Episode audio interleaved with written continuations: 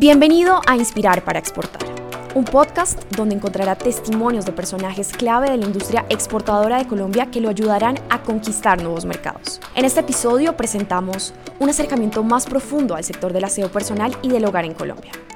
Hoy estamos con José Miguel Hernández, él es coordinador de proyectos de investigación y desarrollo de la compañía colombiana DERSA. José Miguel, bienvenido, muchas gracias por acompañarnos en este espacio. Empecemos hablando de la historia de la compañía. Se fundó en 1964. ¿Cómo ha sido la transformación y la trayectoria de DERSA a lo largo de estos 55 años? Hoy DERSA es la empresa colombiana más grande de, de aseo en el país. Surgió como una respuesta a un tema, bueno, DERSA hace parte de un conglomerado que se llama Grupo Grasco, eh, la empresa fundadora o empresa núcleo de ese conglomerado se llama Grasco, que es la, la, empresa que hace la fina, que es una mantequilla muy famosa, y ellos tenían un problema con unos residuos de grasa. Entonces los, los, dueños del conglomerado se les ocurrió hacer jabones y ahí arrancaron a hacer Dersa y pues en este momento Dersa es más grande que Grasco y es como la empresa líder del conglomerado. Entonces hoy Dersa está enfocado en la producción de productos de aseo y limpieza y de tensoactivos como ingredientes activos para Colombia y para países de la región.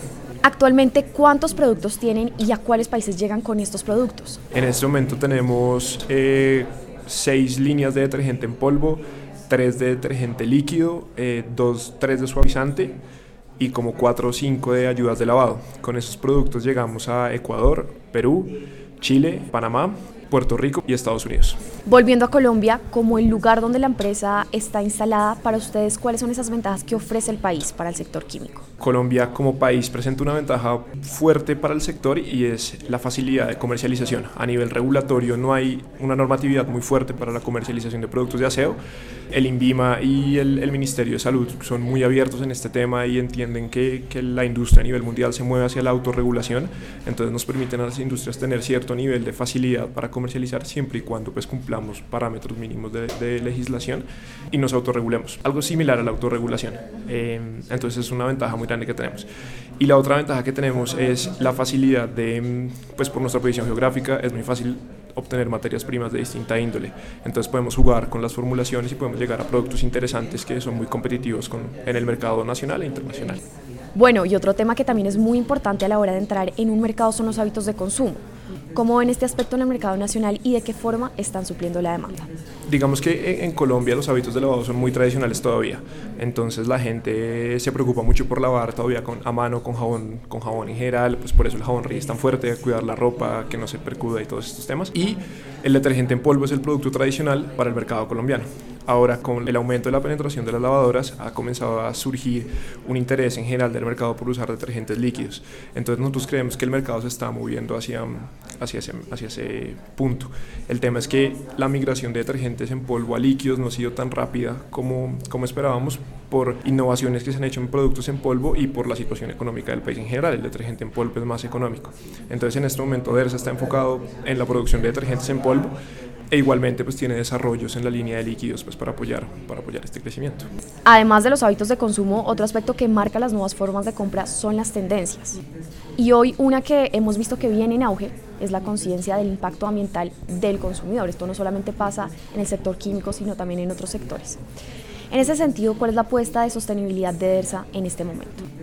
es muy importante para la compañía. Nosotros fuimos la primera empresa en lanzar un detergente con claims o con proclamas ecológicas. Eh, que es el detergente Top Terra, eh, que después eh, evolucionó y se convirtió en toda una línea de productos de cuidado del hogar. Y este, este detergente lo que busca es disminuir el impacto de la producción y el consumo de detergentes en, pues en la cadena de, de suministro y en la cadena de uso. Esa es una apuesta súper fuerte que tiene la compañía. Aparte, eh, desde investigación y desarrollo, nosotros todos nuestros indicadores y todos nuestros proyectos están centrados en los objetivos del desarrollo sostenible y tenemos planes al 2030 y estamos planeando ya incluso al 2050 de reducción de uso de agua, de mejora em, en componentes energéticos y ese tipo de cosas que están directamente relacionadas con la sostenibilidad. Y también entendemos pues que la sostenibilidad no únicamente se trata de temas ambientales, sino pues que hay que tener los tres pilares muy sólidos que ambiental, social y, y económico. Entonces tenemos trabajo también social con algunas con algunas empresas que apoyan comunidades y pues todo buscando siempre generar valor, que es el objetivo pues, de una compañía tradicional. José Miguel, en esta larga trayectoria de permanencia en el mercado nacional, se han tenido que adaptar a los nuevos hábitos de consumo como lo veníamos hablando. Pero además de esto, ¿qué otros desafíos han superado y cómo lo han logrado? Yo creo que el principal desafío es la competencia.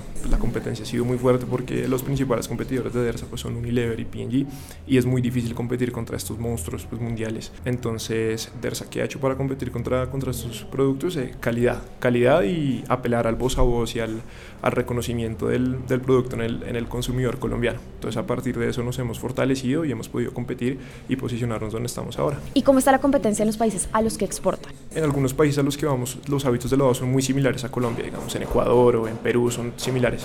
Entonces la competencia es muy, es muy parecida, eh, con jugadores diferentes, pero se mueven todos en el, mismo, en el mismo ámbito. Ahora, en países como Estados Unidos, donde apenas estamos empezando a incursionar, eh, sí es un poco diferente y pues estamos en el proceso de conocerlos.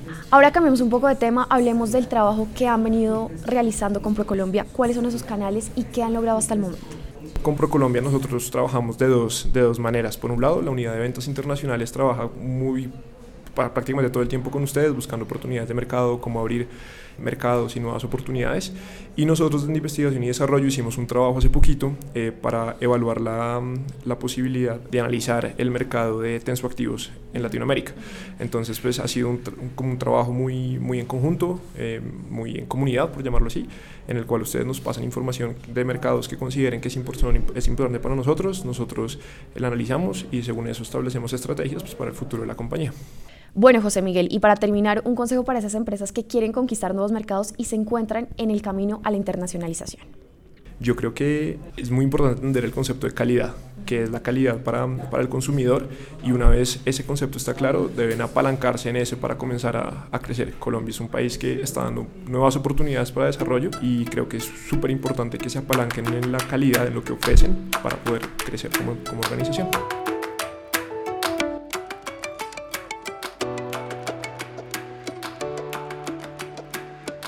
Así llegamos al final de este episodio junto a nuestro invitado especial José Miguel Hernández, coordinador de proyectos de investigación y desarrollo de DERSA.